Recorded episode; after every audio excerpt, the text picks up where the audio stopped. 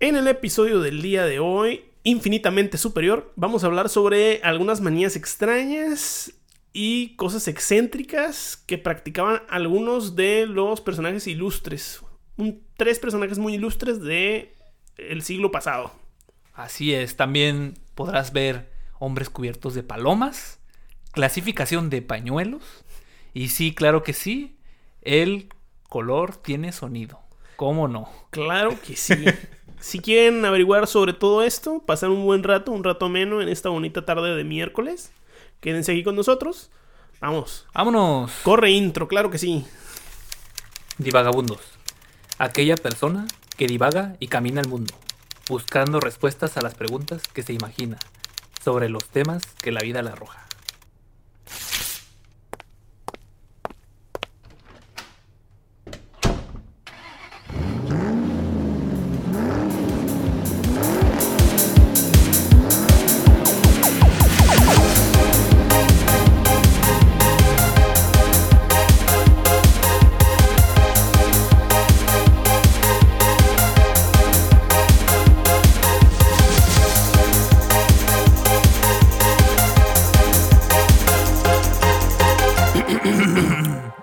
Divagabundos, Podcast.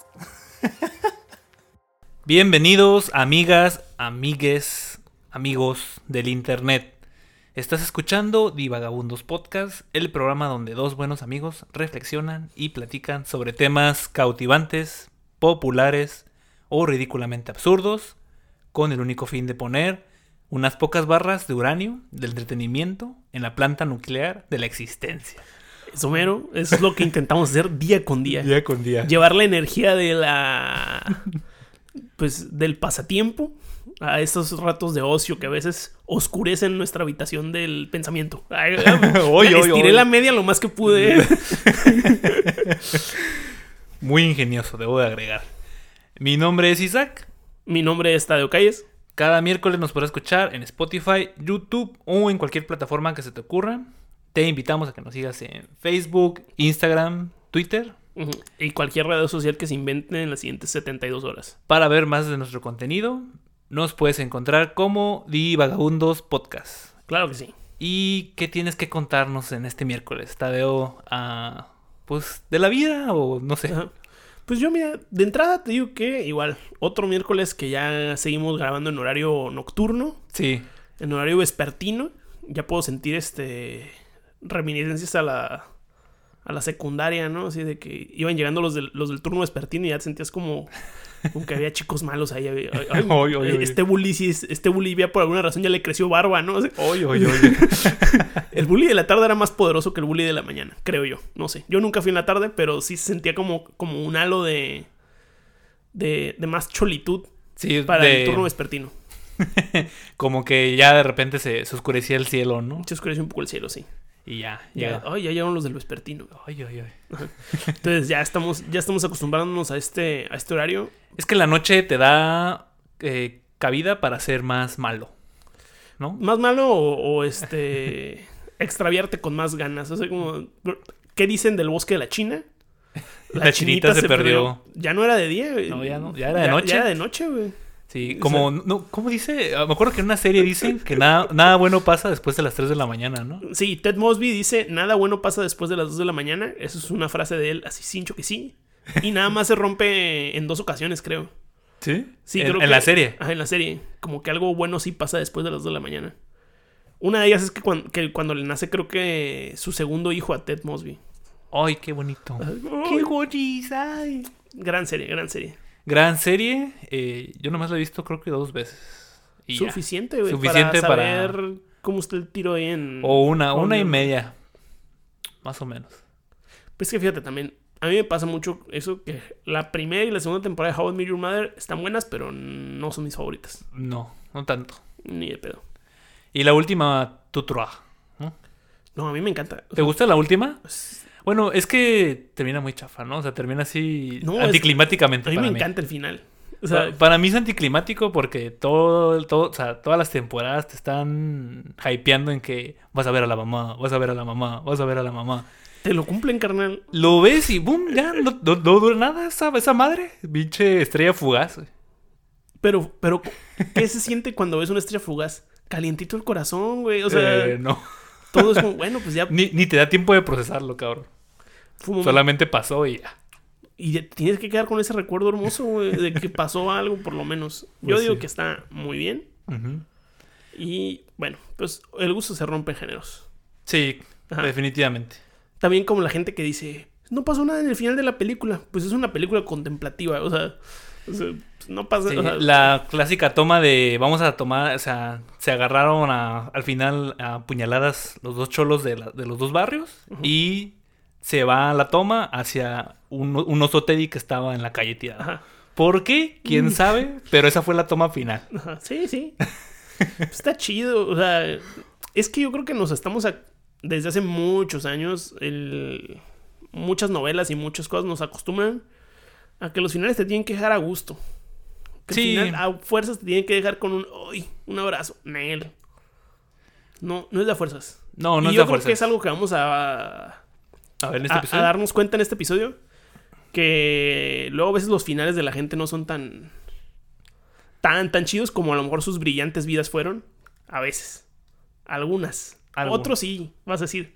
Y desgraciado se fue se, Se fue, por, llegó por la puerta grande y se y fue. se fue por la puerta grande. No, bueno no, no tanto sí.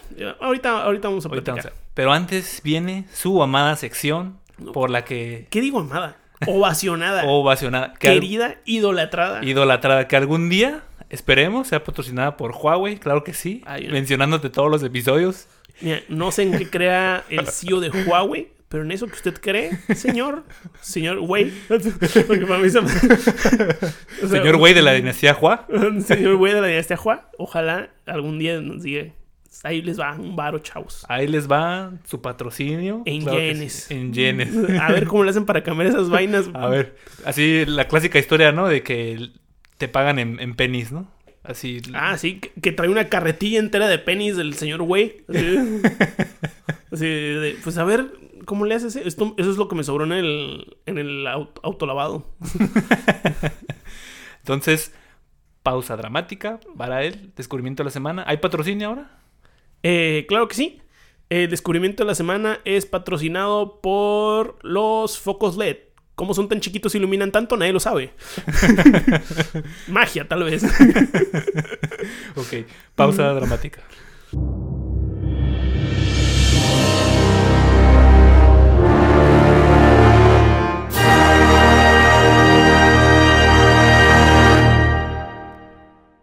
Bueno, ahora el descubrimiento de la semana, yo les traigo el color del sonido. ¿Qué? ¿El Ay. sonido tiene color? No lo sabía. ya, ya tenía. Bueno, hace rato había visto un contenido sobre. Sobre eso. Que le hacen, no, que le hacen un poco de bullying a, a alguien ciego. O sea. O sea, existe un comediante mexicano que se llama El Ojitos de Huevo. Es un comediante invidente. Entonces. Y hacen un chiste como de. Pues yo no sé tú qué piensas, pero como sea que me percibas, te quiero decir que te mando un abrazo. Así como ya parecía que iba, iba a terminar algo muy, este, muy agresivo, pero Sí. le, le- le mandan un buen deseo al, al ojitos de huevo. O sea, entonces no saben cómo los está percibiendo con alguno de sus sentidos, ¿no? Sí. De alguna Entonces, forma lo sabe percibir. De alguna forma los tiene que percibir, supongo que con el oído, ¿no? Pero a ver, hay una gran diferencia entre mandar buenos deseos por cualquier sentido Ujú. y hacer que lo que hueles tenga un color o, a ver, no. Que No, el sonido lo- tenga el color. Ajá. Pues primero vamos a empezar con una historia. A ver, Para que eh, visualices cómo está esta onda de que los sonidos tienen colores. En Tofino, Colombia Británica, No. Canadá, agosto de 1998. Una señora llamada Carol Steen y su esposo dan un lindo paseo por las costas. Las costas canadienses, claro. Cuando repentinamente Carol da un paso en falso.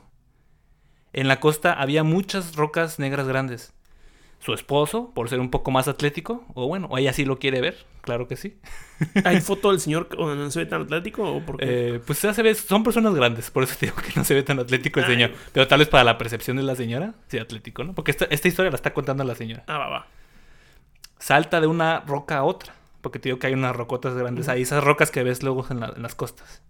Él salta de una roca a otra, ella lo imita y procede a, a saltar. Error brutal, porque Carol cae, se lastima la rodilla y se le desgarra el ligamento cruzado anterior. O sea, si la señora fuera futbolista, ahí se está sepultando su carrera. Se está sepultando su carrera y se vienen tres cirugías, mínimo. Slatan, ¿cuántos les hicieron? nah, bueno, pero estamos hablando de, de la diferencia entre una señora Sí, o sea- y un deportista de talla mundial. Sí, y Qué dolor, ¿eh? O sea, yo- Imagínate, es una experiencia traumática para incluso los deportistas de alto rendimiento. Ahora imagínate para una pobre señora de como unos 40, 50 años que dio un paso en falso y se desgarró el ligamento. Pues curiosamente no sintió dolor esa vez. Lo que experimentó fue una onda de color. Ella con sus ojos abiertos veía todo naranja. la arena la veía un tono naranja claro. A su esposo lo veía de naranja borroso. Y el agua lo veía de un tono más oscuro. Entonces, ella vio el dolor de color naranja. Oye, güey, o sea, wow, o sea, ya no, estamos, ya no estamos hablando de un sentimiento de mezclar un sonido con un... Ya estamos hablando de un sentimiento, de un sufrimiento intenso. O sea, Sí. algo pasó en, los, en el switcheo de cables ahí arriba que dijo, ¿sabes qué? Esto no hay manera de expresarlo con un feeling normal. Vamos a hacer que es multisensorial el asunto. Algo bien raro.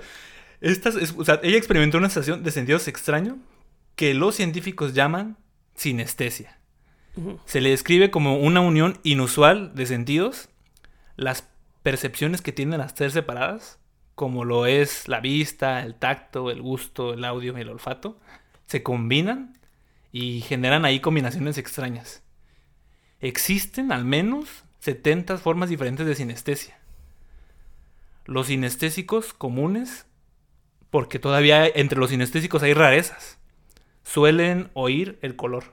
Ellos oyen los colores. O sea, él está, por ejemplo, está viendo esta lámpara Sí, azul y, está escuchando tiene un sonidito. Sí, tiene un olor especial. Eh, escucha la canción de Chayanne, a- Azul como el mar azul. Es de Cristian Castro. A carnal. Cristian Castro. Siempre confundiendo a la gente, claro que sí. Ajá. y ver el sonido. También ellos ven el sonido. Esos son los sinestésicos comunes.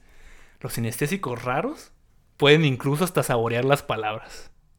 Así de, ay, mm, ¿sabes qué? No, pero Esta letra P sabe a mango. No, pero por ejemplo, Mango maracuyá. alguien está diciendo algo, por ejemplo, el compa está en un discurso de oratoria y el güey está sintiendo que está en un buffet de, Sí, de- de sabores. mm. Está como Ratatouille, güey, cuando está ahí descubriendo la combinación de pureza con queso o algo así. Madre de Dios. Eh, pero incluso se cree que esta habilidad todos la poseemos, ya que está muy relacionada cuando nosotros podemos ver nuestros sueños. Así está de que estás dormido y ves tus sueños, estás viviendo la experiencia, oliendo, escuchando en el, dentro del sueño. Y todos somos sinestésicos de alguna forma, en menor, en un grado menor, pues. Mm. Eh, porque, y, y esta gente tiene a sentir una percepción aún mayor. Porque, pues, no, no sé si a, a ti te ha pasado que de repente dices, ay, ¿sabes qué? Esto huele, pero como que me sabe a, no sé, a jamón. Sí, pero no es. Ajá, no es Algo eso. así, parecido. ¿Mm? Eh, esto es tan peculiar que hasta incluso en otro caso, con Lidl Simpson en Mississippi, Estados Unidos, él nació sordo, pero él puede oír porque él oye los fotones que están. él oye la luz, güey. Está ahí O sea, cabrón, güey. Él está sintiendo el, el- escuchando lo que está viendo. o sea, y aparte está viendo. o sea, Sí. Ay, eso me parece muy duro. O sea. Él se dio cuenta un día cuando una noche iba por la carretera y de repente vio una, eh, vio una antena a lo largo que estaba emitiendo unos flachazos así bien intensos. Mm. Y dicen, oye, si escuchan a la antena, ¿por qué está sonando así tan agudo? Y sus amigos se quedan así como de, ¿qué a ver, dices? A ¿Qué? ver, carnal. A ver, ¿Qué carnal. no tú eres sordo? No, no, él no sabía que era sordo porque él sí escuchaba. O sea, es- A ver, a ver. Él no sabía que no escuchaba con, lo, con el oído. ajá, él no sabía que no escuchaba con el oído porque te digo que él como que escucha con la vista. Él es sordo de nacimiento, pero escucha. O sea, que el vato. Porque el vato escucha eh, el micrófono. El vato escucha eh, la comida. Escucha los colores. Entonces él aprendió a hablar con el sonido de, lo, de la luz que absorben sus ojos. Sí, algo así y él está bien aprendió a raro. emitir sonido Sí, sí, sí. con un input diferente. Sí. Estoy muy impresionado. O sea, O sea, para que veas cómo está de cabrón esto de la sinestesia, que se combinan los, los, los sentidos y pff, salen ahí cosas bien raras, bien extrañas. Y este es mi descubrimiento de la semana. el descubrimiento de la semana, sinestesia. Así Eh, es. No sabía yo que el patrocinio de los LEDs iba a tener tanto que ver con este bonito descubrimiento de la semana. Yo estoy muy impresionado. O sea, ahorita podría estar tomando agua como lo estoy haciendo. Y el sabor me haría ver un color o sentir algo en la piel o... Sí, totalmente. Así de que... Es que también ese asunto... Estoy Ah, seguro... Que, que, tú le, que tú le hayas un olor a las aguas, por ejemplo. Yo nunca he usado estupefacientes así de poderosos, pero estoy seguro que alguien en ácidos te va a decir, te va a jurar que a lo mejor hay un este hay una posibilidad de sacar algo de, Es muy probable que sí. de, de sinestesia, porque, o sea, algunas personas me han contado que ven como más vívidos las cosas. A lo mejor es una especie de sinestesia, quién sabe. No, sí, a lo mejor se puede inducir. Porque te digo que todos somos como sinestésicos pasivos, por así decirlo. E incluso Ay, pero yo no quiero romperme un ligamento anterior cruzado para poder desarrollar ese superpoder. No, o sea, ella, ella no lo desarrolló. sea, Descubrió que lo tenía. Ya lo, o sea, ella nació así. De hecho, solo el 1% de la población mundial tiene esta condición. Y mucha gente no sabe que la tiene. Porque para ellos su mundo es normal, ¿no? Sí, porque, o sea, O sea, el, el mundo como sí, sí, ellos es normal. lo, han- lo sí. han experimentado desde Sí, es normal. Por ejemplo, él. ¿Cómo vas a ver si es sordo si ha escuchado toda su vida? Y Nomás ha que te- no, y no que, ninguna limitación así de... nomás que no sabía que escuchaba de esa forma. No sabía que escuchaba a un nivel más allá que hasta escuchaba las antenas. Que pff, tú ves una antena y no, no tiene sonido. Nomás está la antena ahí. O sea, no estás escuchando las ondas de radio. Así de cabrón está. No, es que esos son superpoderes en la vida real, bro. O sea, Son mutantes, o sea, el pinche Xavier, ¿no? O sea, es que imagínate, o sea, no le veo ninguna aplicación chida más que el chico radar ese, pero Bueno, por ejemplo, también había visto un caso de que veía las, veías las notas musicales. Ahí sí te sirve si eres un músico chido, ¿no? Así de, ay, estoy viendo, estoy componiendo aquí la pinche quinta sinfonía. pero imagínate que fueras malísimo para verías puro cochinero en el aire. o sea, Bueno, tan siquiera ah, así, ¿no? Pudieras distinguir eh, ah, bueno, eso también está muy la música buena de la Es música mala. Es que nada más de pensarlo, ¿cómo se verá un reggaetón chido de. de o sea, de un reggaetón cristiano? ¿Cómo se verá así como formado por esas personas? No, es que de- estoy muy impactado. Imagínate que el reggaetón lo vea, no sé, de color rosa. No, y aparte de color rosa con figuritas, o sea, con como con Sí. plasticidad ahí incluida y todo. Está muy cabrón.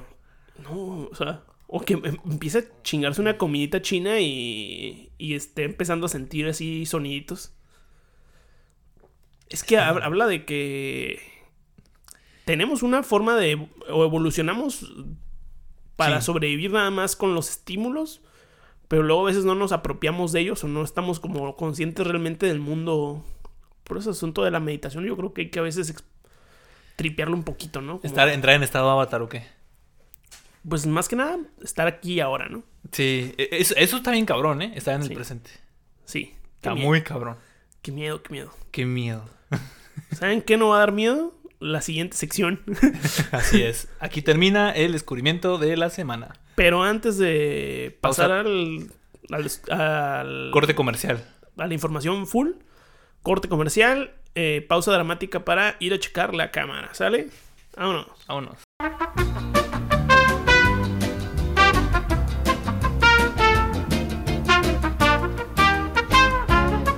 Bueno, bueno, ahora va lo que sigue, ¿no?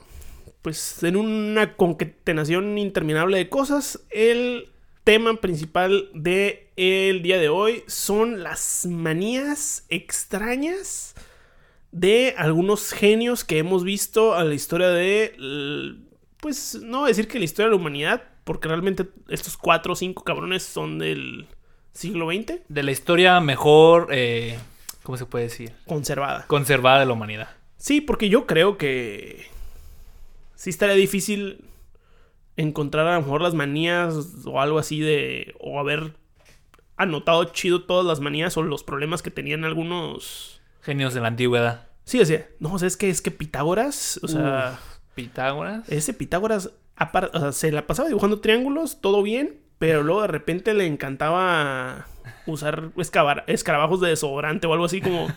eh, y tenía esa, esa... O sea, si no se ponía su desodorante escarabajo, él no salía a hacer matemáticas.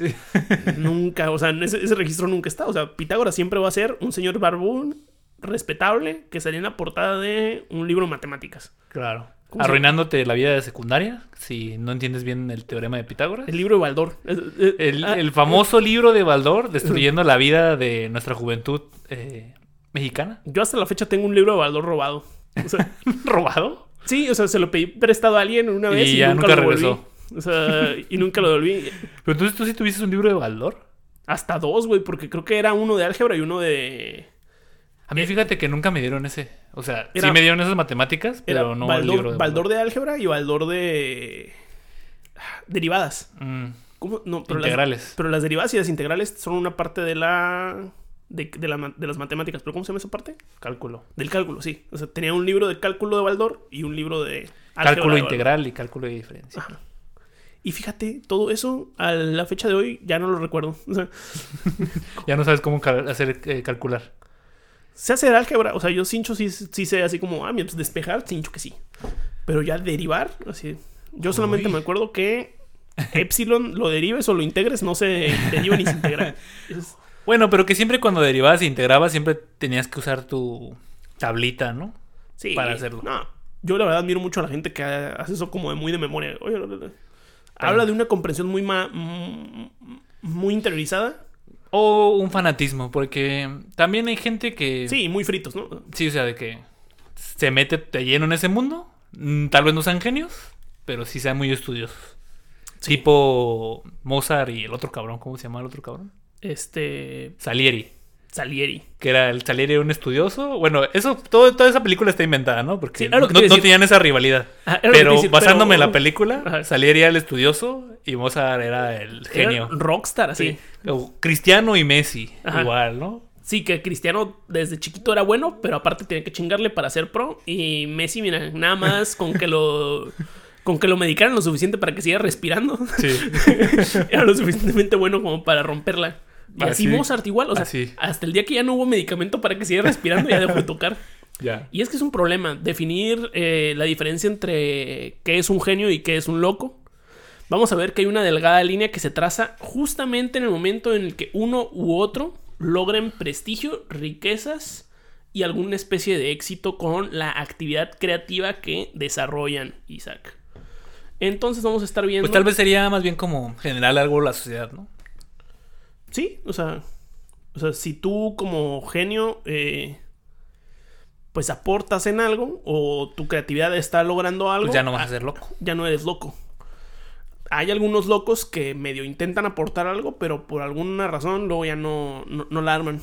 También otra, como ya estamos hablando de creatividad, para, para ser un genio o para ser una persona que no es, que, que, que puede ser excéntrico, pero no loco, habla de que su creatividad eh, tiene las posibilidades de realización concreta ¿Qué es eso? eh, pues una posibilidad de realización concreta. O sea, para empezar vamos a desarticular un poco la definición de creatividad. Es un proceso cognitivo sofisticado del ser humano y se encuentra influido por una amplia gama de experiencias evolutivas, sociales y educativas. O sea que para ser creativo tienes que estar bien estimuladito. O sea, no naces creativo. Eh, O sí. sí, porque hay una, hay una parte evolutiva de la creatividad. O sea, O sea, en- yo lo heredé. En, en tu genética hay una predisposición a ser creativo. El ser humano está predispuesto a ser creativo y a tener. Interesante. O sea, ya tenemos la ventaja de que todos tenemos cierta habilidad para Oh. ser creativo. y, Y, y unas personas más que otras por su herencia genética. por su linaje. O sea, Por, su abolengo. por su abolengo. Que tú no sabes, ¿eh? Capaz si tu abolengo está guardado y no, no, has, no has tenido ahí la suficiente chance de. De seguro ya los chinos ya están experimentando con eso. Están buscando los mejores genomas humanos para crear, a- Para- crear al, a la persona al más- super chino creativo que le sirva para, Para dominar el mundo. Para llevar el comunismo a todas las partes del mundo. 5G, 7G, carnal. Con, ya después de, ese, de esa evolución creativa. Y este asunto también es social y educativo. O sea, si las condiciones sociales no se te dan, también, o sea, no hay estímulo. Y si nadie te educa, pues O sea, puedes nacer con ello, pero lo puedes matar. pues. Sí, lo puedes matar. Y eh, las características de la, de la creatividad es que son, tienen que ser originales, ah, es adaptabilidad y la posibilidad de realización concreta. En el caso de la originalidad, pues no es creativo alguien que está repitiendo algo. No. Por, por eso el premio Nobel, este... ¿Y que Ah. lo mejore? ¿No puede ser creativo? Sí, sí, pues ya ahí, ahí es original porque es algo diferente. O sea, mejorar algo ya es diferente, no es... O sea, no te estoy pidiendo originalidad de inventar el pan blanco, carnal. O sea, Uf, pero qué si es- rico, ¿eh? Pero si es un pan blanco que sepa mejor que el pan blanco y que sea más barato y por alguna razón. Deme 10 para llevar. Pero entonces ahí es donde están las posibilidades de realización.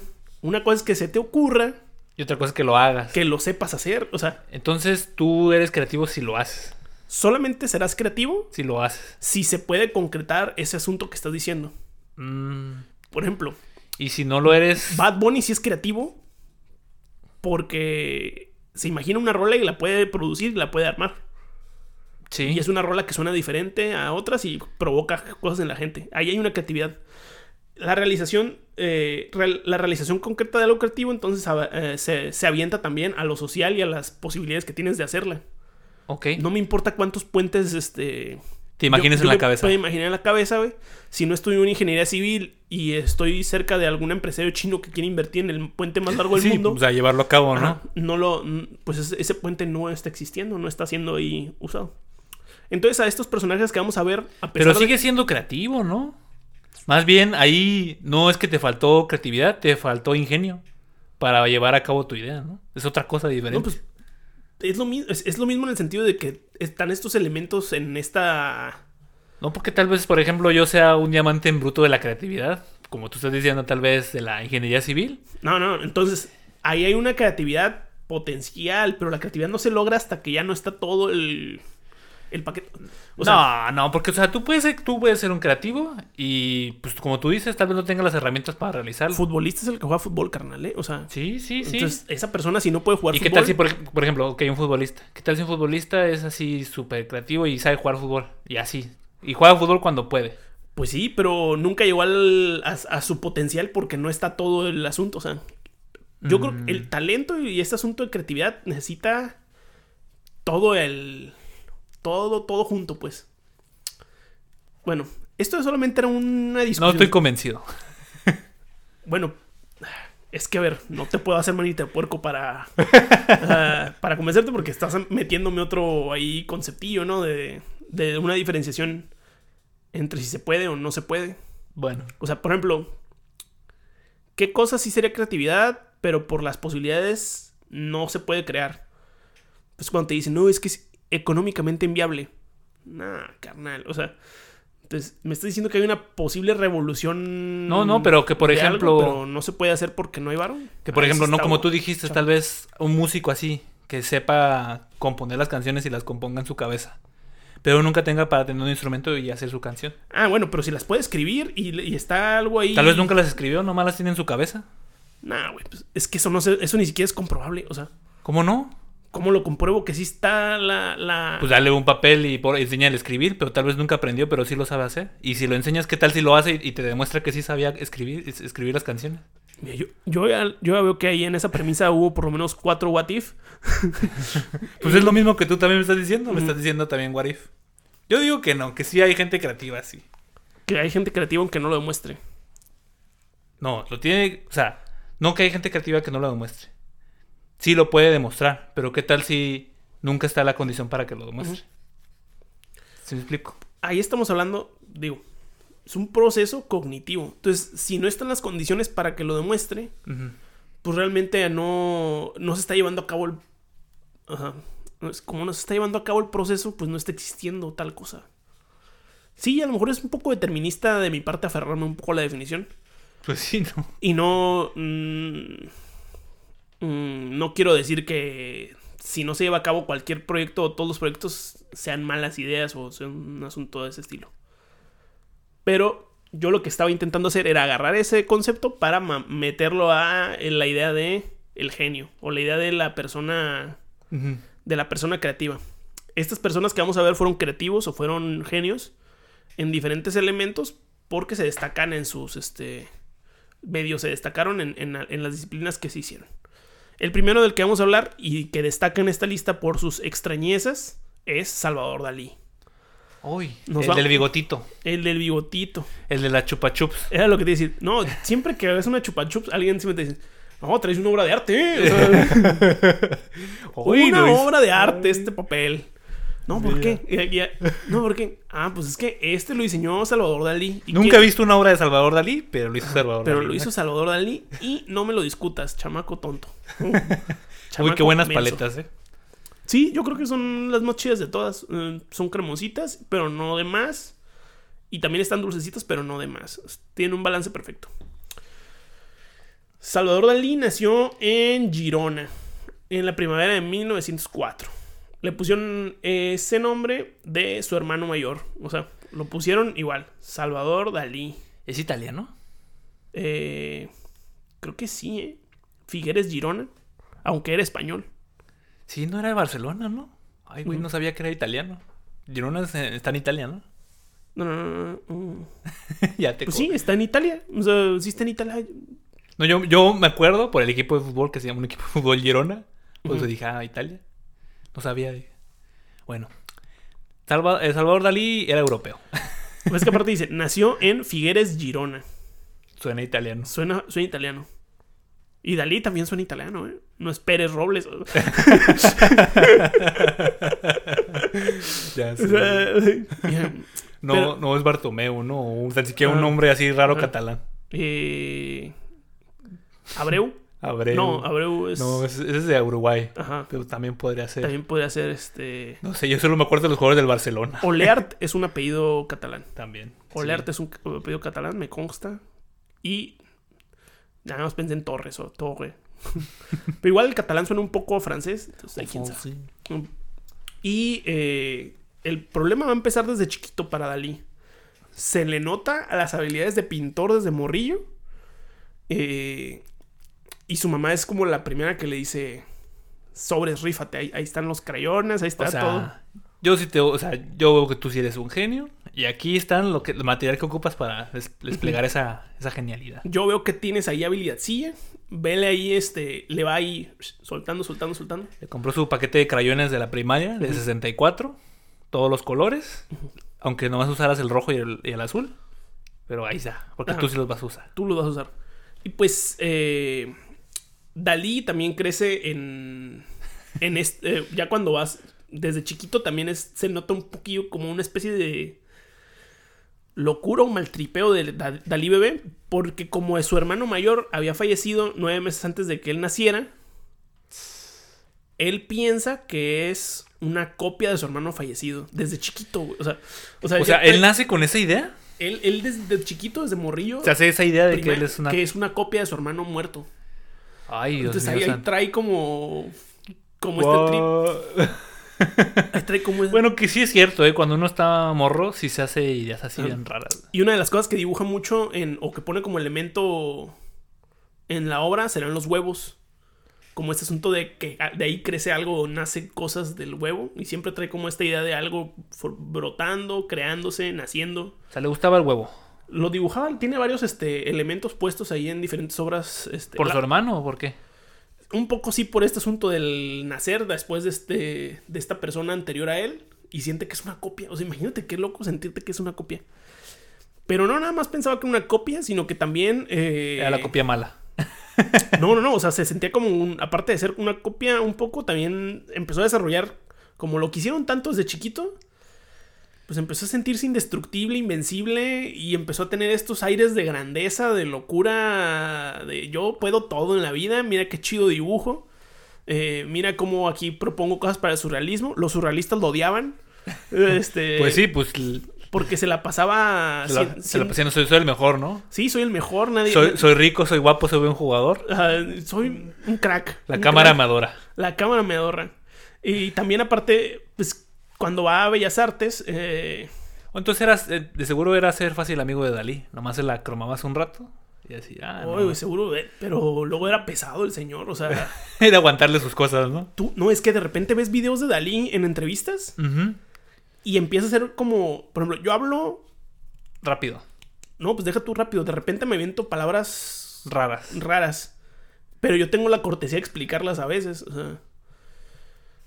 Y siempre me preguntan, o sea, cuando vamos a jugar FIFA o algo así, pues "Eh, ese Tadeo dijo alguna. No, una burrada, ¿no? Así- No, pues ahora imagínate que él, cuando a alguien le caía mal o, no quería decir nada, se agarraba hablando, pero con un montón de, de construcciones y nunca explicaba nada. O sea, nunca decía nada con lo que decía, nada más como que se las daba como de místico, loco ahí.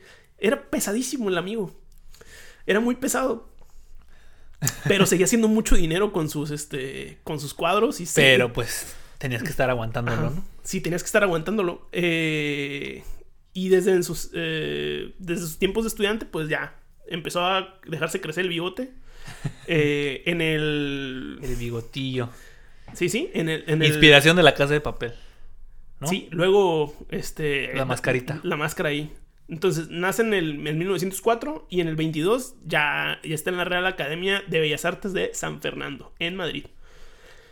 Y lo van a expulsar de la escuela eh, porque era infumable el desgraciado.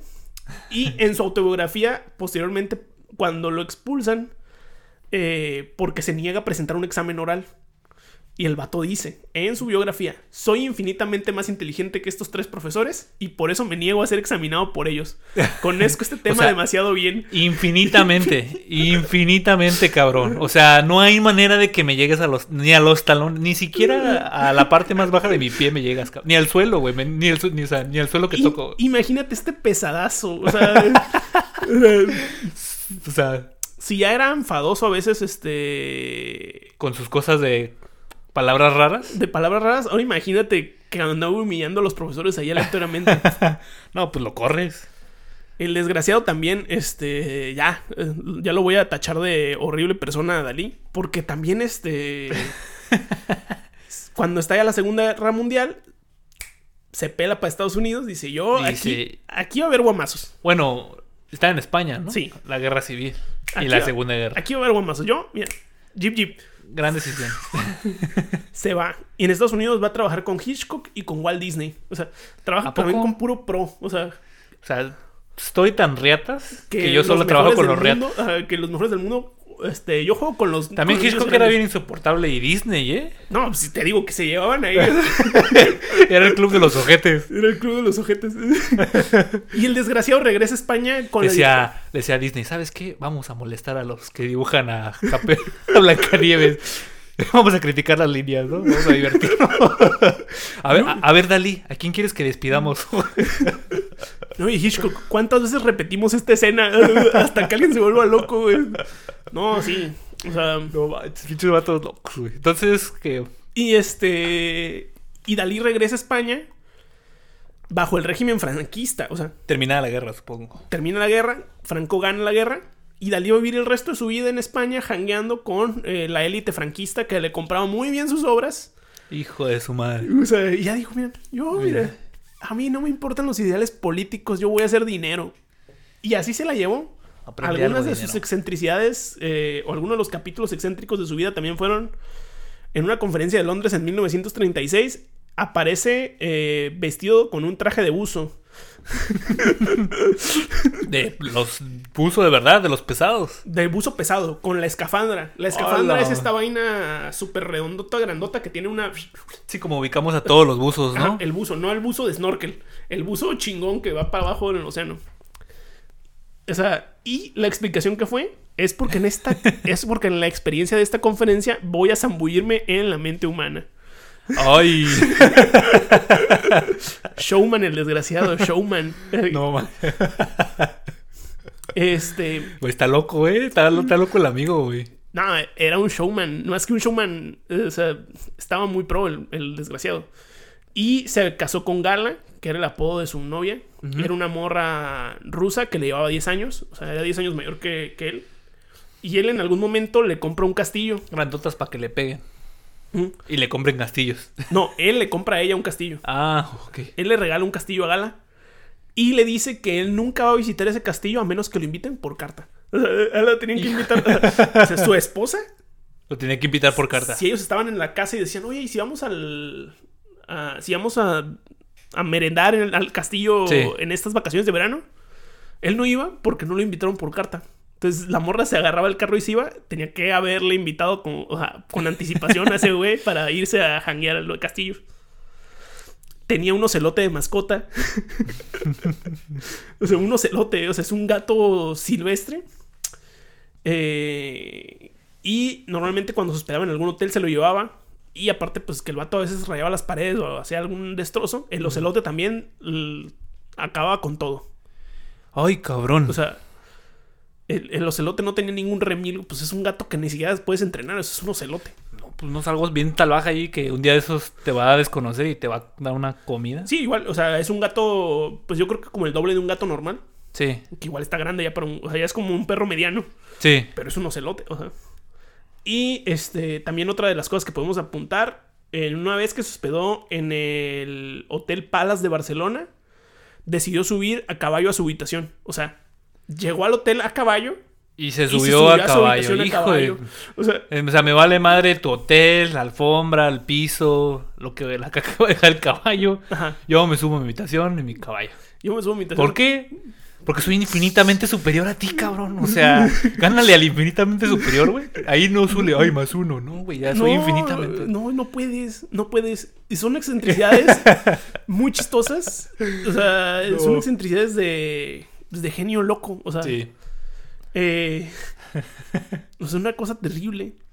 En una entrevista en 1970 con Narciso Ibáñez, que ahí es donde yo iba a ponerle el, el, el clavito de que se nota que.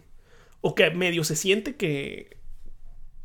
Que era un performance permanente. O sea, era un personaje constante más que un loco de verdad. Como que en la entrevista de repente el entrevistador lo pushea suficiente, lo empuja suficiente como que para que se le rompa por unos ratitos a veces el personaje y como que se vuelva, iría a cosas fuera de la locura que está, que está actuando. Ajá. Y hay, una, y un cacho con, donde dice, una de las declaraciones que dice, las dos cosas que más amo son uno a mi esposa y dos al dinero. o sea, así como de... A ver, a ver, ya. Ya. Yo amo dos Fuera cosas en de esta... personaje. Yo, yo amo dos cosas en Te este amo. planeta. A mi esposa querida Mi jainita y el varo. y el varo. Esto ya lo hice cuando ya estaba entrado en los 50 tardíos, o sea, Ya, ya, pues ya. ya tiene- estaba difícil cubrir la fachada. No, y aparte pues ya no lo tumbas, o sea, porque si le dice el Ibáñez, lo está entrevistando y luego de repente le avienta como el sablazo de decirle, yo me acuerdo que yo te entrevisté hace 10 años y cuando apagamos las cámaras te portaste ya muy bien, muy de tipazo. Pero hasta que apagamos la cámara, ¿cómo está eso? Y, y le dice, y el otro como, oye, oye, Oy, oy, oy, oy, oy, me, están, desenmascarando. Me están desenmascarando, hijo de. y se intenta aventar un discurso sobre no sé qué cosa galáctica. Y el entrevistador le dice: No, no, no, no, no, no, no, no te vayas por ahí. Eso que estás diciendo de la cosa galáctica, lo acabas de decir en una entrevista hace dos semanas con otro entrevistador. Yo ya te estoy. Oh, ¡Y, ¡ay! Entonces, te-. Te tengo por los cojones, cabrón, joder. Y, y ya como que de repente sí le dice como de. Bueno, así ya le dice lo de las dos cosas. Y como que con lo del dinero el entrevistador se sonríe porque se nota que se le quiebra el personaje un ratitito, un ratitito así chiquitito. Y luego ya lo deja otra vez volver a hacer y decir cosas Cosas locochonas. Pero yo por esto a. A Dalí le tengo como una. Bueno, pues es que tal vez más que manía, era como parte de su marca, ¿no? O sea, pues era, era su marca. Era como esta clásica de que ves al conductor de televisión ser bien sonriente, bien feliz, y ya lo ves en el camarote y es un culero que no sonríe. Ajá, sí. Bueno, y ahorita te voy a hablar sobre otro artista que yo sí siento que es, sí está creepy y está locochón. Otro raro. genio. No es tan conocido, pero. Genio número dos. Pero sí está considerado artista. Pero sí y no. Pero primero, este, pausa dramática para la cámara. Pausa dramática.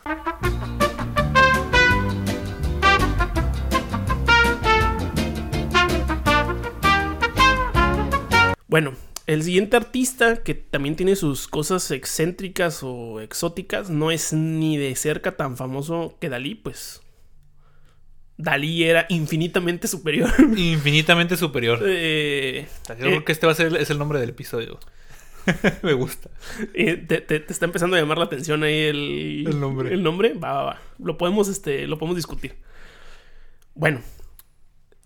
Morten Biscum es este personaje del que te quiero hablar. Que si bien nunca va a superar en fama de Ali, ni a lo mejor en aportaciones a un movimiento artístico, yo creo que sí te vas su, sí vas a sentir que es más raro y más asqueroso de lejos. Morten Biscum es un ar- artista que dio el salto a la fama en 1995 con una pieza que se llama Rat Olive Project. Desde ahí, desde el título Olivo y Rata. Pues lo que hizo fue que en un transcurso de dos días reemplazó, fue a los supermercados, le quitó a, unas, a unos tarros de, de aceitunas, las aceitunas, y les metió ratitas, este, Bebés. los pinkies. Si ves que la rata cuando es bebé es toda rosita y no, no abre los ojos todavía. Mm, me imagino. Nunca he visto eso porque no, no me interesa. ¿Nunca, nunca has ido a una veterinaria o a un granero y ves que ahí tienen... No, yo que voy a andar viendo esas cosas. No, no. Ah, bueno, pues hazte cuenta que yo creo que es como un... Pero me imagino, porque casi siempre los Roedores los roedores, también los perros nacen rositas. Ah, pues hazte cuenta como del tamaño de un pulgarcito y así como Ah. asquerosos. Y le echó a 20 tarros de olivas, esas, o sea, cambiando los números de aceitunas por ¿Y el vato se consideraba artista? ¿La ¿Qué ti- cerró? ¿Qué tipo de artista es este cabrón? Pues mira, es un noruego, o sea... Pero, o sea, ¿qué arte está creando ahí, güey? Está atentando en contra de la salud de, lo- de la, la gente, güey. Pues mira, ahí, ahí- y eso todavía no es lo más perturbador. Ok. Desde que estaba en la escuela ya había hecho... ah, ¿Pero por qué hizo eso? A ver, no terminaste de decir, a ver, ¿por qué lo hizo? le inquietaban las diferentes posibilidades, maneras de representación, por lo que esta fue una oportunidad para crear una pieza polémica y hacer al público objeto para sus extrañas inquietudes y manifestaciones artísticas. Entonces, él lo que siente es que es una manifestación artística que genera polémica. Él quiere hacer sentir a la gente incómoda. Que eso también dice, entonces dice, incomodar también es un arte. O sea, Ay, ay, ay, ay. hacer sentir incómodo. Bueno, pues es- es que el, el arte es hacer, hacer, que, hacer que sientas algo. Pero tampoco que no. Una cosa es hacerte sentir algo y otra cosa es provocarte, no sé, una diarrea. Porque no creo que sea No, muy o sea, saludable. Obviamente no, deja- no dejas que se coman esas madres, ¿no? Entonces, o sea, y él estaba ahí de lejos. Eh, no, no te creas. Eh, son ratas. Son ratas, ¿no? ¿Qué pedo? Son no, pues aparte son jarritos, o sea, luego ya los ves en las exposiciones y son jarritos que sí están, que sí puedes ver, o sea, no es como Mm. una lata de nunca vas a, que un día vas a abrir, a la madre ratas, no, es un Ah, jarrito transparente de vidrio. Entonces imagínate qué raro, ¿no? Llegas al supermercado y vas a agarrar tus... Ah, ok, ok. O sea, a menos que sea muy distraído, me doy cuenta. Era un tarrito de vidrio, eran tarritos de vidrio. Pero eso no es nada en comparación de lo que hizo luego en 1998 con el proyecto The Hand That Never Stopped Painting. La mano que nunca dejó de pintar. Ajá. La mano que nunca dejó de pintar. Morten Biscum lo que hizo fue que, de alguna manera, compró una mano cercenada. Ok. Y la empezó a usar como pincel. De manera legal. De manera legal. Oh. Y la. Y la. Como que fue con un taxidermista para que se conservara chido. Y ahí está la manita así. Y ya la remoja en pintura y con esa mano pinta sus cuadros. Ay, ay, ay, ay. Está creepy, pero se me hace más asqueroso lo de las ratas, la verdad. Ajá. Y entonces ahí se la lleva. Lleva desde el 98. Lleva más de 20 años pintando con su mano. Porque si se lo hizo un taxidermista bueno, pues no hay No, tanta sí, bronca. La mano está Sí, pues no hay tanta bronca. Pero es la mano de una persona que vivió y existió y todo el asunto. Pues sí, pero pues el trabajo, si el trabajo está bien hecho. Y va, no, es horrible. O sea, es un trabajo de, de rayones y, pintu- y bloques de. No, me de refiero al del taxidermista. Ah, el sí, o sea. O sea, que sí hizo que pero la... sí se ve la mano así. O sea, sí se ve, Sí. o sea, sí se ve el, el- el cacho ahí. y- ¿A quién le cortaron la mano? Él dice que es alguien que ya se había muerto. O sea, que no es una mano de alguien. Y que se la compró a alguien que donó el cuerpo a la ciencia, un asunto así. Pero nunca revela de quién es la mano, ni, ni si la consiguió por medios legales o ilegales. O sea, Simplemente yo tengo una mano. todos asumen que es, que es legal, o sea, y nadie la. Y nadie la. Nadie le ha cuestionado, ¿no? Entonces, yo el creo vato que tiene es- un cementerio en su casa. este rarito, yo creo que le gana por ese tipo de cosas grotescas a Dalí en, en el área del arte. En el área del arte. Una cosa. No, sí, porque, bueno, el otro es excéntrico en su personalidad. Decir, ah, o sea, soy infinitamente superior que tú, cabrón. Y el otro dice, ¿sabes qué? Ya yo tal vez sea inferior a ti, pero yo te vas a hacer sentir de la chingada, cabrón. Te vas a sentir incómodo. No, y, y- y con estas rarezas, o sea. Sí, O sea, imagínate, esas son las más raras. Las otras que tiene ahí están también. eh, rarillas. Y pues haces, o sea, yo la neta no, o sea, agarras de pincel una mano humana. También entre estas cosas, ya nada más como nota, hay una señora que toma eh, pintura y luego la vomita y eso dice que es el arte. O sea, Mm. se toma la pintura, tu, tu, tu, tu, tu, lo, se provoca el vómito para no matarse, supongo yo. Y lo que queda pintado, eso es. Ay, no, ya. Pero ya, eh, Ya la gente ya no sabe ni cómo distinguir. Ahí yo creo que ahí donde hay este, un problema de- en, en lo de la creatividad que vimos arriba, más arriba en el episodio. Sí. Dalí sí tiene una técnica, sí tiene habilidad, sí tiene todo esto. Estas personas se van ya por la locura full. O sea, Sí, sí, dicen, "No, sí. eso- yo no estoy en un impulso creativo, yo estoy en un impulso de autodestrucción y necrofilia también. o sea. bueno, necroarte. Mm, sí, necroarte. Sería Ay, no necroarte. sé. Necromancia. Necromancia. Bueno, nuestro siguiente famoso va a ser Howard Robert Hughes Jr. Ok. O Howard Hughes para los compas. Hu- Howie, Huey, Hughie. Huey para los compas. Para los compis. Eh, nace el 24 de diciembre de 1905 eh, y se muere en el 76. Pero fue un multimillonario, empresario, magnate, inversionista, ingeniero, autodidacta, filántropo. La descripción de Tony Stark. Sí, Tony Stark, Iron Man. ¿Por qué? Pues por el simple hecho de que literalmente Tony Stark está construido en función de este vato. ¿A poco? Sí, está inspirado en él. Este. Howard Hughes gana eh, toda su fortuna. Pues porque nació en una familia de millonarios petroleros. Dice, pues, afortunadamente blanco. Yo mira aquí nací Afortunadamente nacido en cuna de oro. en cuna de Con- oro, en cuna de Con petróleo. petróleos. Petróleo, mucho, mucho petróleo. Petrolo, petrodólares, cabrón. Petrodólares. Yo no tengo dólares, tengo petrodólares. Tú no tienes idea de la cantidad de varo que tengo. Yo no soy infinitamente superior, soy infinitamente rico, cabrón. Yo no tengo que fingir ser loco para, Para tener varo. Yo tengo varo. Yo soy el varo, cabrón. Yo tengo el varo. Yo soy y el estoy loco porque me está cargando la fregada en la vida. Porque luego ya vamos a ver que sí tuvo algún problema de trastorno obsesivo compulsivo. Que se le fue agravando con el tiempo hasta que lo llevó a una locura muy, muy dura. Eh, aparte de ser este. De ser ingeniero autodidacta. También le encantan las películas. Llegó a hacer eh, varias películas, por ejemplo, The Racket, eh, The Outlaw y creo que alguna otra. Y durante la Segunda Guerra Mundial eh, diseñaría el H4 Hércules, un hidroavión. Resu- ¿Es el de la película del aviador? el que es de todo de madera. No, no, no, no. O sea, ¿estás diciendo la película del aviador? O sea, del vato de la película del aviador. ¿Nunca has visto la película del aviador? De, película de Leonardo DiCaprio, que es un vato que inventa un avión gran- bien grandote. Creo que sí, ¿eh? O sea, Sí, ¿no? sí, o sea, hace películas. Sí, a lo mejor es el mismo, ¿eh? Es el mismo de la película del aviador. Porque este, este asunto del H4 Hércules Sí, es, es el, el ganso de madera. es ese güey. Ah, pues sí, es el mismo. ok. Es el mismo. eh, que es este asunto.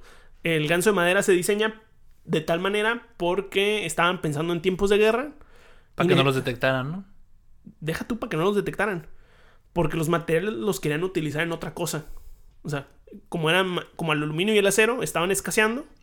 Dicen, ocupamos un, Un avión de una- madera. Un avión muy, muy grande para que pueda mover cosas. Este. Total que nunca llegó, llegó a, a ir a la guerra del avión. Pero sí rompió el récord mundial de la envergadura más larga de toda la historia con ¿Y- 98 metros. ¿Y volaba la madre? No, güey. O sea, sí voló en un, en un vuelo experimental. Tenía chorrocientos motores en las alas y todo. O sea, 98 metros es un. Es que sí te, campo de sí, fútbol, ta- o tal vez sí te diría que estuviera más informado si hubiera visto la película, pero nunca la he visto porque la he visto a cachos. Sí lo hizo volar en el. ajá, sí lo hizo volar en el agua. Pero solamente se levantó como dos metros y luego lo aterrizó y ya dijo, ya. Lo, Voló. lo logré, carnal. Se levantó del agua. O sea, Denme mis, denme mi. mis mi- petrodólares. denme- no, aparte era un contrato de gobierno, o sea, era un contrato con la Armada de Estados Unidos. Ya gané, yo ya comprobé que sí hice mi jale. Bye. Y ya no se ocupó porque ya se había acabado la guerra. Cuando logró hacer lo que volara, Como ya se estaba acabando la guerra, pues ya dijeron, ya no, no, no, no podemos seguir invirtiendo en un ridículo avión gigantesco. De madera. Aparte de todas estas cosas que llegó a hacer, pues siguió haciendo eh, pues un chingo de cosas como seguir dirigiendo películas y él mismo se empecinó en romper récords eh, De aviones. de aviones, o sea, hacer alguna ingeniería para que fuera más rápido, hacer una ingeniería para que fuera más maniobrable y él era piloto, él sabía pilotear, o sea, era Él los piloteaba. Era un todólogo, era un hombre del renacimiento en medio siglo XX, o sea, sabía de todo y sabía hacer muchas cosas. Pero de a poquito se fue aislando del mundo y se le fue botando la canica como por este asunto de trastorno obsesivo compulsivo, quería dominar todo, que quería Quería tener control de todo. control de todo. De Hasta el más mínimo detalle del avión. de a poco se fue este se fue deschavetando ya cuando era viejito Eh, vivía rodeado de médicos que no usaba o sea los tenía cerquita siempre por cualquier cosa. De que Pero ese vato se medicaba solo, ¿no? se medicaba solo y no, no le importaba nada. Eh, o sea tenía una sala de cine compró una sala de cine donde a veces se metía a la sala de cine y se ponía a ver maratones de películas por semanas. O sea, semanas y semanas viendo cine adentro y solamente se alimentaba de galletas y leche durante los maratones de cine. Qué pedo. Cuando salía de esas cosas, decían que el olor era horrible, que el vato traía las uñas así Larguísima. larguísimas y el güey estaba desnutrido, flaquísimo, así con O sea, barbón. la, personificación del señor Burns.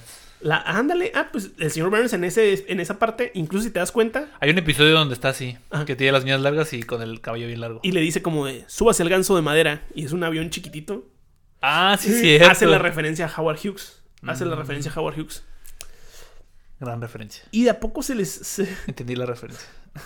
Eh, y de a poco se siguió yendo más así al. al A la se- locura. Se fue pirando. En algún momento de su juventud eh, contrajo una enfermedad venérea. Y cuando se la curó, porque pues el dinero cura todo, Menos la Es- muerte. menos la muerte, eh, ya empezó a no tener relaciones con gente que no como investigara y le sacara como análisis clínicos a todos. O sea, o sea, entonces, si iba, si, una muchacha le gustaba, análisis clínico, carnal, antes de... Que yo lo veo muy bien, ¿eh? O sea, eso yo lo veo como un asunto check. no está tan mal. Lo veían raro en esos tiempos porque, pues, supongo que la gente indiscriminadamente decía, ay, ¿qué es lo peor que puede pasar? Un chancro, o sea, no. Entonces yo creo que por eso lo veían, lo, lo tenían como anotado como algo raro, pero yo lo veo como algo prevención ok, o sea, Sí, por ese tipo de bien. pensamiento. Aparte, es rico, guapo, buen jugador.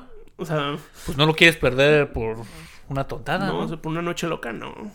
Eh, otro ejemplo raro que luego le, le fue pasando es que también, por esa enfermedad también empezó a hacerse germófobo. O sea, Tenía miedo a los gérmenes. Tenía miedo a los gérmenes. Y también ah, ah, cuando hacía estos maratones o cuando se enclaustraba en algunos hoteles, eh, terminaba como no se quería salir de lo- del cuarto del hotel y ya a veces nada más tenía contacto humano con gente por teléfono. Sí. O sea, ya de que ya no quería tener cerca a nadie, se agarraba clasificando pañuelos usados. Como todo lo usaba con Kleenex, clasificaba los pinches Kleenex ahí en el cuarto y todo. Ay, ay, O sea, ay, aquí ya estamos hablando de alguien que ya no es excéntrico, alguien que sí se piró.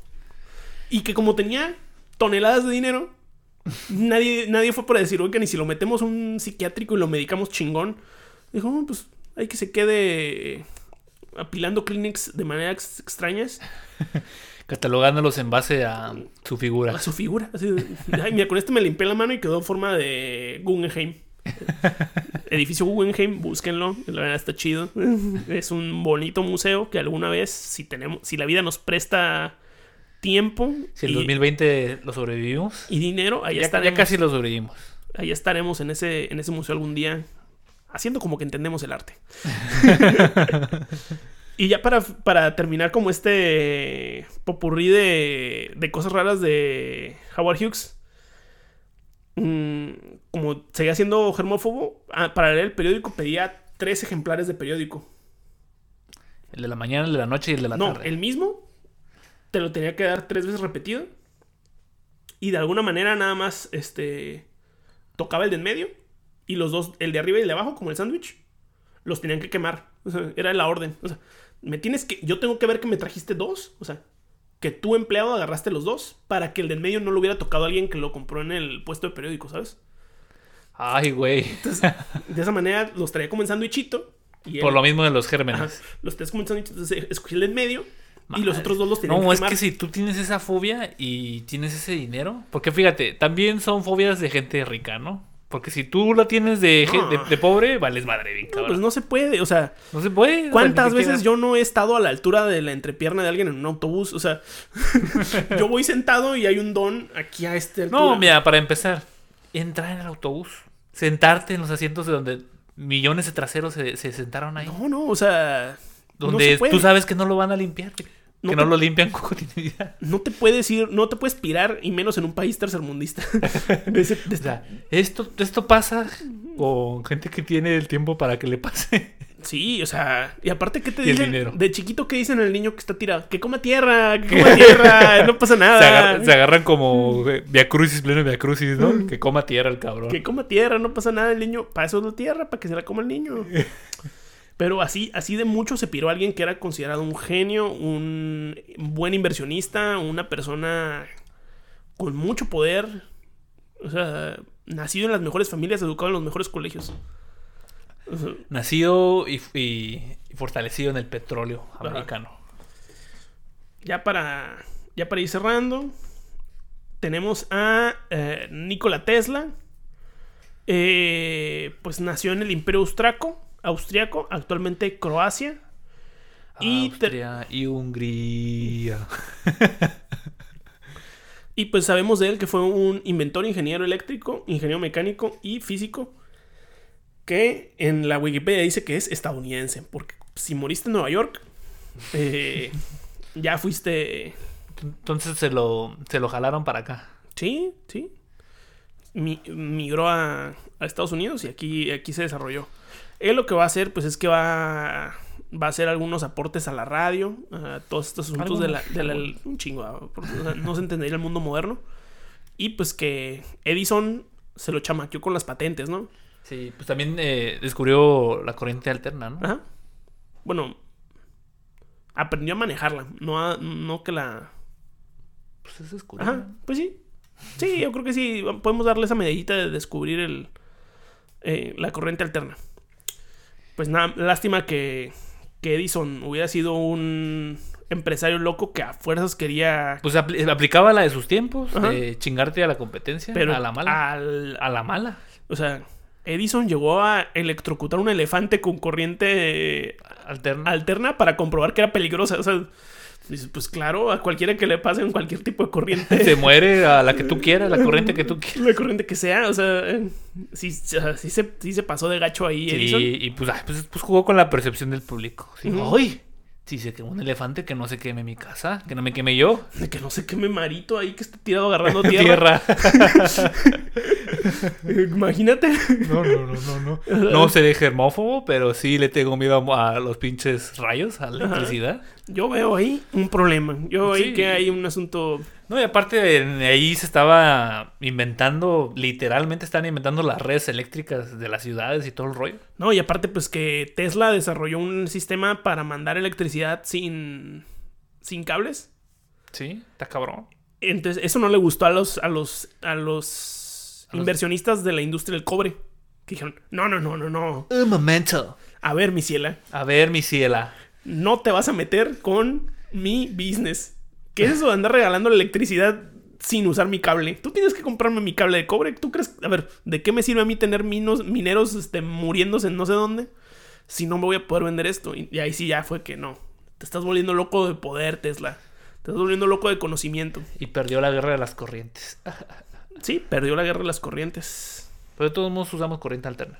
Sí, sí, o sea, Ahorita ya usamos lo que sea. Lo que sea es bienvenido. No, pues también la el sistema capitalista también dijo, pues aquí lo más barato es esto, carnal. Lo más barato es esto. O sea, sí está muy bonito tu cobre. Pero ¿sabes qué? Esta corriente me funciona más chido. Le funciona más chido. ¿Y ese qué tenía de raro? Él tenía de raro eh, una afición, una afición des- in- desmedida de las palomas. O sea, le encantaban las palomas. O sea, podía platicar con esas vainas. Las ratas de la ciudad. Las ratas del aire. Las ratas del aire. Porque las ratas de la ciudad son las ratas. Bueno, si tiene ratas la ciudad. Si tiene ratas la ciudad. Si es una ciudad aérea, dudo que tenga ratas normales. Supongo que tiene ah, palomas. Paloma. Pero de repente tú puedes estar en Nueva York hangueando y ver un viejito loco cubierto totalmente en palomas. El vato no sé cómo lo hacía, pero hacía que las palomas se le cubrieran encima. O sea, el vato del A. Arnold que tenía sus palomas ahí. To- pero todo cubierto en Era el hombre palomas. paloma. Y resulta que era el inventor de la corriente alterna. o sea, imagínate, imagínate O sea, el nivel de. O sea, estás viendo un genio cubierto de paloma. y ahí lo veías así, jangueando en el parque medio. El verdadero rey palomo. El verdadero rey palomo y que nadie diga lo contrario. O sea, yo no sé cómo le hacía para cubrirse en palomas, pero. Este. Él lo pero lograba. lo lograba. Y aparte de eso, también tenía. Un. No fobia, sino una aversión, un odio. Odio así. Odio de las joyas. Como que le causaba una repulsión así. Muy, muy dura. Especialmente las perlas. O sea, O no- sea, que si veía a alguien con perlas, decía, ay, no, no, yo, yo, yo, era como el ajo para los vampiros. Así como que ah, te aventó una paloma así. Ay, tu señora con perlas, ahora le llevaba el paloma. Paloma, yo te elijo. Paloma, yo te elijo, ataca con popó en el parabrisas. Y- Entonces tenía estas dos cosas. También hay uno, también era gordofóbico y misógino. Ah, bueno, Entonces- eso se entiende por la época. Pues sí, era un hombre de su época, pero pues sí, horrible persona, ni modo. O sea, Un gordofóbico. era un gordofóbico. O sea, tú no podías trabajar para él si eres una persona gorda. puntualmente si eres una persona gorda y mujer. O sea, Peor. o sea, él era esa la. Gorda, mujer y con perlas, Eras el peor enemigo de, de Nikola Tesla. O sea, ahí sí te conectaba como el elefante y vamos. Ay, Isaac, te fuiste un chiste muy. te fuiste un chiste muy riesgoso, eh. Pues estás diciendo que le tenía versión. Sí, le tenía, le tenía una versión así muy dura. O sea, y ahí, pues. Para la buena o mala suerte de Tesla, pues murió en la pobreza y el olvido. Pues fíjate, yo pensaba que no era tan buena persona como lo tenía concebido. No. Porque ya ser misógino y gordofóbico, mm, lo de las perlas, pues bueno. Todavía No, te lo entiendo. No, ¿no? lo de las perlas todavía. Te lo, sí, todavía te lo paso. Pero pues, lo otro, Yo también sospecho. O sea, a ver, ¿cómo? ¿Cómo que sale de un molusco? Ay, me- me- y, me, y me chingo mi molusco al final. entonces se murió en la pobreza. Se murió en la pobreza total. Diciendo ahí desvaríos contra Einstein y. Porque él no querría. No, no, no creía en la. En la teoría general de la relatividad de Einstein. Él decía que. No, no se le había que dar atribuciones al espacio-tiempo. O sea, él pensaba que era como más uniforme y que no debía tener curvaturas como Einstein proponía. Y ahí se está peleando. Es que también Tesla era bien enfadoso. O sea, se peleaba con todos también. O sea, como también se sabía una persona inteligente, era un poco de. Nah, yo soy el que tengo la razón. Pero le faltó, le faltó ahí este. Le faltó juntarse con más gente igual de inteligente que él. Sí, O sea- pues también tener habilidad social, ¿no? Porque eh, Dalí era infinitamente superior, pero tal vez algo hacía bien, ¿no? Con la gente que lo rodeaba. Nah, pues es que era un showman. güey. O Por eso, porque tal vez como tú estás diciendo, que fuera de cámaras o fuera de Era un tipazo. era un tipazo. Un tipazo. Y tal vez decías, bueno, pues ya sé que es un ojete cuando lo vayan a poner la camarita enfrente, pero va a ser un tipo hasta el final del día, pues no hay Pues no bronca. hay Se- bronca. Se, lo aguanto 15 minutos. Ajá. Lo aguanto 15 minutos y luego ya nos vamos a janguear a su castillo. Sí, ¿qué tal si me... ¿Qué tal si me pedía perdón regalándome un carruaje? Ajá. O una obra de él y que valía como dos carruajes Sí, o, o sea, pues no, no había pedo. O sea, te lo aguanto 15 minutos. Mira, por 15 minutos me dejo humillar. No hay bronca. Me va a pedir disculpas con un castillo. tres. Ajá. Una, No, una igual- obra de arte. Igual Gala también era una señora que le encantaba el dinero, ¿eh? O sea, ¿A quién no le encanta el dinero Ay, en este mundo capitalista? mira, yo lo que estoy viendo es que de estas tres personas, este, Todas tienen dinero. inicio y fin, problemas de dinero. O sea, Sí, sí, sí. locura, genio, tonto, lo que fuera, ahí el problema Veo es muy el- difícil tener estas manías siendo de escasos recursos o de recursos medios. es- bueno, el caso de las palomas yo creo que es, el- es la manía más barata de todas, ¿eh? O sea, así como que agarras migajón de pan y te lo echas encima y vámonos caminando por Nueva York cubierto de palomas. Está asquerosísimo. pero- Ah, Está asqueroso y imagínate, quisiera ver ese encuentro. Tesla cubierto de palomas y Howard Hughes con su germofobia. A ver. Así que, que entrara así como rompiendo la puerta del cine donde estaba Joven Hooks así enclaustrado. Ay, vengo por las galletas, mis palomas lo necesitan atrás. Ahí el tirote que se hubieran aventado. No, Aventándole perlas ahí. Órale, perro. Uno disparando rayos y el otro aventando helicópteros. Así. Hubiera estado bueno. Bueno, nos vamos con la conclusión, Isaac, de que este sean unas excelentes personas. O sea, Eh, pues de que. Pues cuando lleguen a ser. Si alguno de nuestros oyentes llegan a ser infinitamente superiores o infinitamente ricos, pues que tengan cuidado con esas manías que les puede dar el ocio. no, y aparte son esas semillitas que se siembran en algún lugar de tu corazón y cuando Sí. menos lo piensas ya estás cabalgando un caballo adentro de un, adentro de un hotel, güey. O sea, Cuidado con coleccionar huevos de Fabergé. Cuidado. Con estampitas de Pokémon. Cuidado también. es que yo no sé, o sea, No sé qué. qué- Fíjate, yo. Yo si tuviera mucho dinero, yo siempre he dicho. Yo coleccionaría casas. güey. Así de, ah, ¿sabes qué? Me voy- bonito. me voy a agarrar el mapa y me voy a comprar una casa por país. Así, pum, pum, pum. bueno, bueno. Manía de wannabe rico. Era bien rico. De wannabe millonario. Yo siento que, este... Híjole, no sé. Yo, yo- yo siento que ya tengo suficientes manías, o sea, como lo de siempre traer una piedra y cosas así. ya es suficiente. Ya, ya, ya tienes los suficientes que tenías. Ajá. Entonces, pues, digo que A lo la- mejor terminé como Monsiváis, así, siendo un coleccionista de arte y con un chingo de gatos, así. 18 gatos en mi... eh, Carlos Monsiváis, escritor mexicano, Claro que sí. que cuando se muere, eh, igual era millonario. Le dejó su herencia a los gatos, ¿no? Un poco sí. o tipo sea, Aristogatos. Un poco sí. Mm, pero cuando él dice que todas sus obras de arte se tienen que convertir en, en un museo. O sea, las tienen que... Se tiene que fundar un museo para que se expongan sus- las obras de arte que él coleccionó. Y cuando los del museo que se instituye van a sacar las cosas a su casa, se dan cuenta que hay popo de gatos en algunas obras de arte en- o que hay gatos echados o, o que rasgaron algunas cosas. Entonces hay un problemón ahí con los gatos. Híjole. Sí, pero bueno, esa es otra historia. Bueno, Esa es otra historia. el día de hoy hemos concluido de manera satisfactoria hablando de las rarezas de estas personas eh, geniales.